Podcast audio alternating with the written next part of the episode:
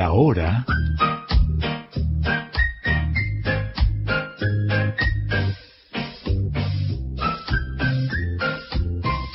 Andás a ver a dónde nos vamos.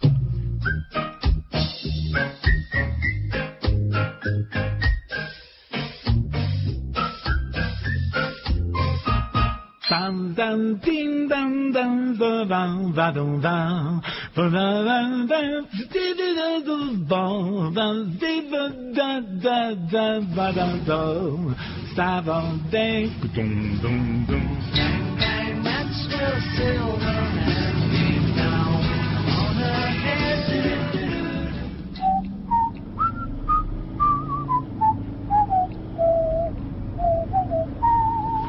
Yo te digo, por ejemplo, este, conservación de textiles. Y vos me mirás, juntás los cinco dedos así para arriba, movés un poco la mano de arriba hacia abajo, como diciéndome, ¿qué es eso? Conservación de textiles. ¿Y para qué voy a conservar un... ¿Cuál es el sentido de conservación de un textil? Porque cuando a mí se me gasta una camisa, o le robo una a mi amigo Edgar Sosa, o él me la trae, o en el último caso voy y me compro otra camisa. Pero Lucila Pessoa, que se especializa en conservación de textiles, me tiene que explicar cuál es el sentido de esto, porque le he visto con este, algunas lupas, con algunas agujitas chiquititas, con algunos líquidos misteriosos, este, laburando y dando clases de conservación de textiles. Lucila, hija mía. ¿Por qué no desasnás a tu viejo? ¿Por qué no desasnás a tu viejo y terminás de explicarme ¿Qué qué, carajo haces? ¿Qué carajo haces? qué carajo haces? A ver, dale. A ver si Mm. Bueno. podés. Bueno, em, primero, eh, a ver, yo, eh, yo mi formación base es desde la museología, ¿no? Sí. Que tiene una parte em, de lo que llamamos conservación preventiva, Bien. que son eh, acciones que se realizan en el entorno de los objetos patrimoniales sin intervenirlos directamente para no no vamos a decir nosotros no decimos eh, para detener los deterioros porque eso es imposible los objetos como sabemos Se deteriora. tienen un fin no Sí. principalmente los objetos orgánicos no Ah, de material orgánico Sí. Eh, por ejemplo los textiles no Ah. Eh, todo lo que es ¿Me textil, querés decir que eh, papel, en un museo, madera. en un museo, por ejemplo, este, algunas cuestiones que tienen que ver con fósiles? Hmm. Los fósiles se deterioran también y Sí. hay que cuidarlos. Sí, sí, hay que cuidarlos, pero lo que es material inorgánico, digamos todo lo que llamamos inorgánicos como metales, Piedra, piedras, eh, sí, Sí. este, cerámicas Por también, está, que igual sí. que la cerámica es un poco más delicada, pero los materiales inorgánicos suelen tener una vida un poco más prolongada y cierta mm, resistencia o mayor resistencia Sí. que los materiales orgánicos, que son los que en general demandan más acciones directas en relación a su conservación y restauración, que son dos cosas diferentes. O sea, Sí. dentro de la conservación está la restauración, pero la restauración implica acciones directas sobre el objeto que pueden modificar el aspecto del objeto Sí. y que demandan eh, una serie de toma de decisiones que se atan a temas éticos en relación al tratamiento No del entendí. patrimonio. No entendí. Em, Tema ético. Sí, temas éticos. Lo primero, hay una serie de, de premisas que se siguen en la conservación y la principal es el respeto al original. Esto fue cambiando ¿no? en el transcurso del tiempo. Hay una historia de la conservación y la restauración y estas decisiones que se toman en relación a la intervención de los objetos se fueron modificando, ¿no? Ajá. este, hay- en realidad, si bien hay, hay una historia que tiene que ver con nuestro continente americano, casi siempre las referencias tienen que ver con el continente europeo, ¿no? Sí. La historia de la conservación y la restauración se toma mucho este, a través de cómo se fue desarrollando en el continente europeo y principalmente desde la arquitectura. Ah, Y, y a partir de ahí, Ah. digamos, tiene punto de contactos con los diferentes materiales, ¿no? Si vos pensás, por ejemplo, sí. En eh, Notre Dame, ¿no? Hemos hablado en otras Sí, oportunidades, sí, ¿no? sí, de, Notre No- Dame. de Notre Dame. Una estructura que fue construida durante, no sé, casi mil años de, de etapas constructivas, ¿no? Y em, en un momento, a fines del siglo XIX, un personaje que es muy importante para la conservación y la restauración, que se llamó Violet Leduc, Leduc, sí. tenía su propia teoría en relación a la intervención de ese edificio y reali- digamos, tomaba decisiones que tenían que ver con lo que él pensaba que era el estado puro de ese edificio, ¿no? Ajá. Entonces ahí hizo la- y- intervenciones como la famosa aguja que se derrumbó ahora en el incendio, sí. las quimeras, lo que llamamos O sea que malgárgolas, ¿no? El tipo no tenía miedo de intervenir y de absolutamente, agregar. absolutamente interventivo y, fan- y fantasioso, con toda una teoría que se sustentaba. Después, en paralelo, había otro tipo que se llamaba John Ruskin, Sí. muy interesante personaje, Sí. que tenía otra teoría que era la teoría del ruinismo. Ah, dejar que la cosa se vaya haciendo pelota sola. Eh, manteniéndola un poquito, Claro, sí. apuntando, Claro. pero respetando el envejecimiento natural de los objetos. Muy bien. Un poco Qué eh, lindo eso, porque hermoso. no sabes de qué lado ponerte. A mí ¿eh? me gusta más, yo voy más por el por Raskin, digamos. Sí, por el ruinismo. Yo voy más por Raskin Sí. y lo que hacemos ahora con los no, objetos, toques, no toques mucho. Toca un poquito, pero no toques mucho. digamos, eh, con esta base del respeto del original y ahora volvemos a los textiles, Sí. lo que hacemos es intervenir, ¿no? Los, los textiles eh, respetando el original, respetando también los deterioros y haciendo lo que llamamos consolidación, ¿no? Ah. Eh, Atrasar el paso del tiempo, en Exactamente, morigerar esos deterioros, que la pieza gane solidez. Sí. Entonces, no se, por ejemplo, no hacemos retejidos, ¿no?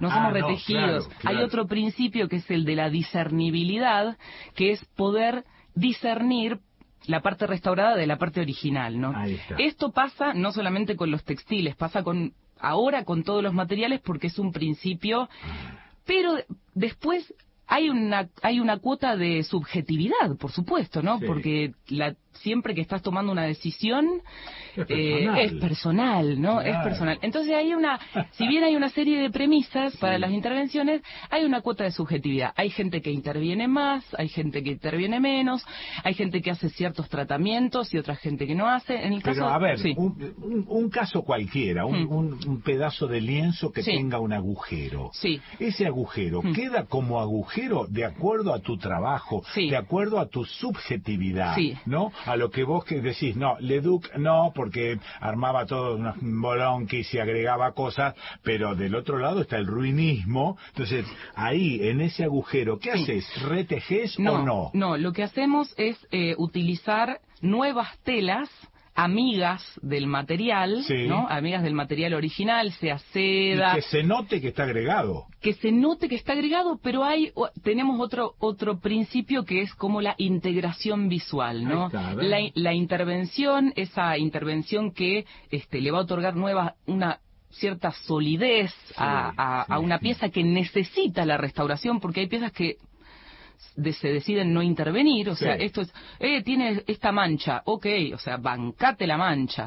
No, pero Sí. tiene que ir a exhibición. Remover la mancha puede ser más peligroso este, que dejarla, ¿no? Simplemente, si la mancha no está ocasionando un deterioro en ese objeto, nada, o sea, se incorpora la mancha como parte de la historia del objeto. Ahora, espérate, Hmm. espérate, porque parecería ser que esto tiene que ver con toda una, una actitud, a- a- casi te diría académica, Sí. O sea, a la gente, ¿qué le importa esto? Porque vos estás trabajando Hmm. eh, sobre una pieza determinada para su conservación, para su exhibición o lo que fuere. Hmm. ¿Cómo haces para que la gente se interese por esto? Porque ese, ese es el otro tema. ¿No? La salida de tu trabajo personal, de tus lupas y tus líquidos y tus cositas, hasta llegar al tipito o tipite que se pone frente a esto y lo mira. ¿Cómo te comunicas a través de la pieza esa con el que mira? Es, es difícil y es una cosa que recién en los últimos tiempos se está teniendo en cuenta, ¿no? Ah. Tratar de educar al público o al visitante, ¿no? En relación a las instituciones, em, e- e- educar a este público en relación a todo el trabajo que demanda que ese objeto llegue a exhibición y que él pueda disfrutarlo o ella pueda disfrutarlo o ella pueda disfrutarlo.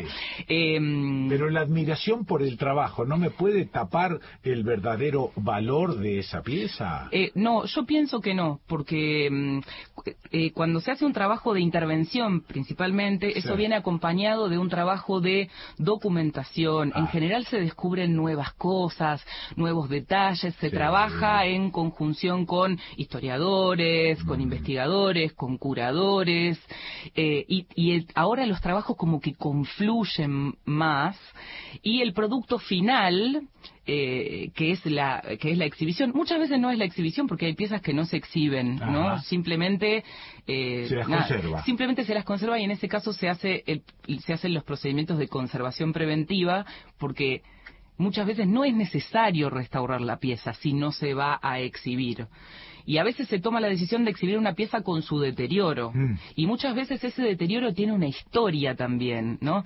Siempre hay un caso que siempre mostramos en las clases. Yo trabajo con mis dos queridas colegas, Silvana Di Lorenzo y Juliana Ullúa. ¿Silvana Di Lorenzo también canta? No, esta no canta.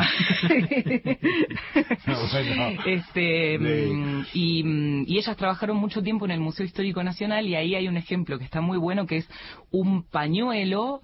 Eh, en un momento dado, Julio Argentino Roca sufrió un atentado, le tiraron un piedrazo y se guarda ese pañuelo en el Museo Histórico con la mancha de sangre. Eso es. Esa mancha de sangre no se remueve de ese textil, ¿me entendés? Porque forma parte de la historia de la pieza. Seguro. Y todos los, en general los textiles tienen en sus marcas de uso. Sí, aparte correr el riesgo de que aparezca alguien lo y diga, che, laven esto, que no se puede bueno, mostrar. ese tipo de cosas, cuando no hay una buena documentación respaldatoria, suceden y han sucedido, ¿no? Claro, claro, este, Así que sí, tiene como, tiene muchas aristas. Tiene una parte, como decís vos, que es bien académica, que es como la vara alta, ¿no? Que nosotros eh, a la cual nosotros tenemos que arrimar. Pero después vienen todas las negociaciones. Y la generación de empatía de eso con la gente que lo va a ver. Sí, bueno, ahí tenés, eh, ahí tenés el digamos, ahí tenés otros trabajos que son los trabajos de los museólogos, las museólogas, los museógrafos, las museógrafas, ¿no?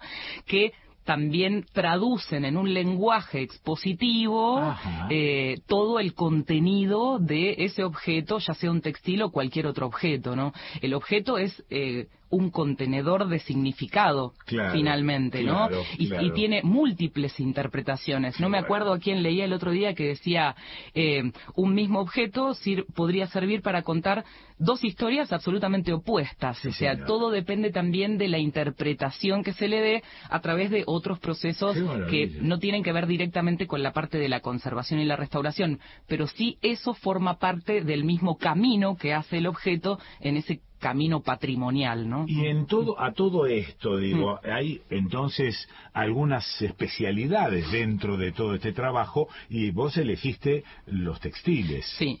Sí, sí, sí, sí, hay, eh, cada material en general es una vida de especialización. Ah, Papel, fotografía, soporte sonoro, ah, bueno, pintura, pintura mural, metales, maderas. Después hay gente que se especializa en un material, pero en un periodo, ¿no? Cada eh, es eh, muy muy vasto, es, muy vasto, sí. es muy vasto. Bueno, en, en el caso de los textiles, eh, ¿cuáles son las calidades, cualidades que tenés que estudiar y advertir cuando te dan un textil a reparar? ¿Qué es lo primero que haces? Lo, lo primero que, que tenés que aprender eh, bueno, es la parte de conservación preventiva, que muchas acciones de conservación preventiva sirven para un montón de materiales, comprendiendo la naturaleza del material. Lo primero que tenés que entender es la naturaleza del material. ¿no? ¿Qué es esto? ¿Qué es esto? ¿Cómo ah. está, cómo está compuesto? Y en el caso del textil, cómo está compuesto y cómo está ligado. ¿no? Es lo que nosotros llamamos materiales constitutivos, que es fibras y ligamentos.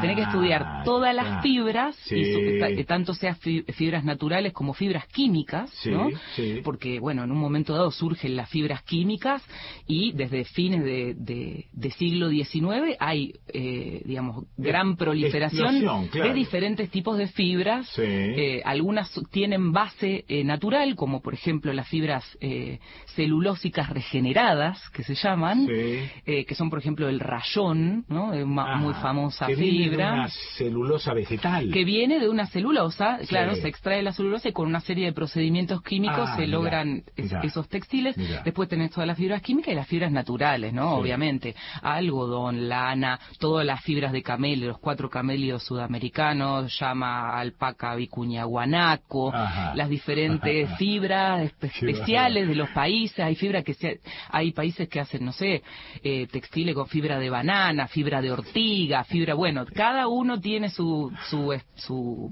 su parte especial y después a eso se le suma cómo se liga, ¿no? Ajá. Cómo se liga, o sea, cómo está... Claro, cada cachito de fibra en relación con el otro cachito, ¿cómo está ligado? Sí, cómo está, li- o sea, los ligamentos, ¿no? Sí. Si es el tafetán, si es ligamento sarga, si es- bueno, de, toda esa, toda esa parte. Y después tenés otra parte que son los, lo que se llaman materiales asociados, porque muchos textiles no son solo textil, Sí. puede tener metal, eh, eh, chaquira de vidrio, lentejuela de celuloide, eh, en relación a los textiles más contemporáneos, diferentes tipos de plásticos y cómo interactúan esos materiales con la parte textil, ¿no? Ya sea natural o química. Entonces, bueno, ahí tenés todo, es todo un mundo. ¿Cómo interactúa, cómo interactúa todo esto que venís eh, contando con eh, una sociedad como la nuestra, tendiente al olvido, una política como la nuestra que no está muy preocupada por la conservación de nada. Este, estuvimos charlando de, de algunos paseos por la ciudad de Buenos Aires y de qué manera van destruyendo todo y eh, es como una especie de pequeño desprecio, ¿no? Cu- ¿Cuál es la relación que existe entre ese desprecio social y político y la actitud tuya con un microscopio tratando de definir cuál es la liga de dos cachitos de sí, fibra? que parece una cosa así chiquitita. Por eso te digo, sí, ¿cómo es Eh, esto? En general, la- en general, eh, bueno, ahora el tema de la conservación está mucho más eh, institucionalizado y, y organizado en las instituciones públicas estoy hablando, igual Sí. falta, falta mucho camino. Lo que hacemos en general es asociarnos.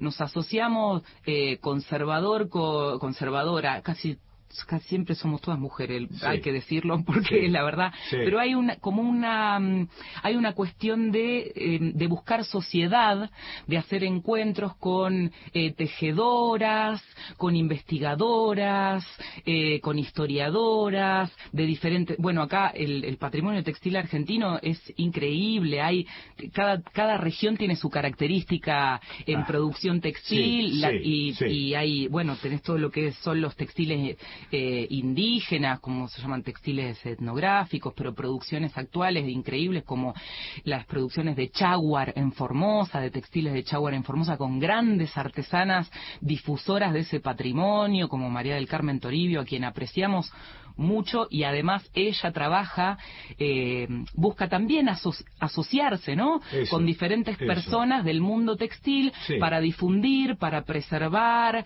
para registrar, para documentar, ¿no? Entonces, bueno, en general las cosas se Sí. salvan porque nos vamos asociando. Me prendo de algo Sí. que dijiste. Eh, ¿Hay alguna explicación eh, so- social eh, por la cual sean todas mujeres? Ah, mm, no es que no haya hombres, ¿eh? Hay No, grandes hombres no tejedores esto, y hay, y hay obviamente hay hombres conservadores de Sí, todos los pero- materiales. Pero ¿por qué mujeres? Por- eh, ¿Qué pasa ahí? Hay una cosa que creo que tiene que ver con la, con con las mujeres y las tradiciones textiles en general, ¿no? Sí, la que Em, teje es ella. La que teje es ella, la que arregla es ella, la que borda es ella. Ah. Em, las mujeres se juntaban y se juntaron históricamente para, para producir textiles, para, para comunicarse esos saberes de generación en Ajá. generación. Mm. Y me parece que tiene un poco eh, que ver con esto, ¿no? Con, con cómo con cómo fue siempre un poco, ¿no? Una Sí. cuestión medio ancestral Sí, y sí. tradicional. Mm. Eh, Pero bueno. Te preguntaba porque ahora estamos revisando un poco todo esto, ¿no? ¿Por qué todos hombres para algunas cosas? ¿Por qué todas mujeres para otras?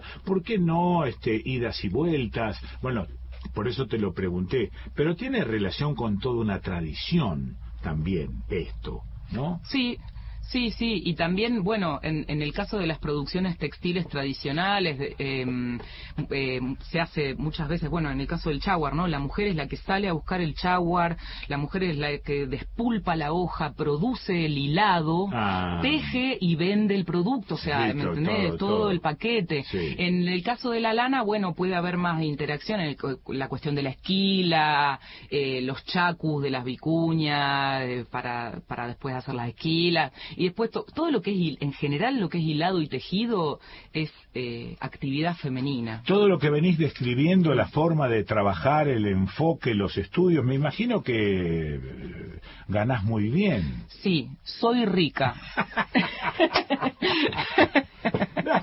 no, en general, eh, todas las personas que trabajamos en el ámbito de la conservación en instituciones públicas tenemos 18 trabajos, eh, mezclamos lo privado, lo público, las clases online, corremos a otra clase presencial, mientras restauramos una cosa, presentamos un informe para el... Bueno, es así la, la, vida profesional de la, de la cultura eh, pública en general en relación a los salarios, bueno, es una cosa bastante eh, eh, precaria, ¿no? Pero bueno, vamos buscando alternativas y nos vamos, lo, lo más lindo es esto, ir asociándose con personas que tengan e, este interés genuino en, em, en investigar, eh, en asociar y en, en, mezclar también las especialidades y, y que los trabajos sean interdisciplinarios, que es lo más lindo que hay.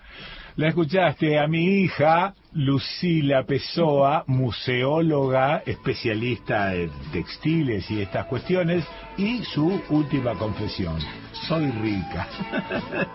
¿Dónde lo escuchaste? En Estudio París.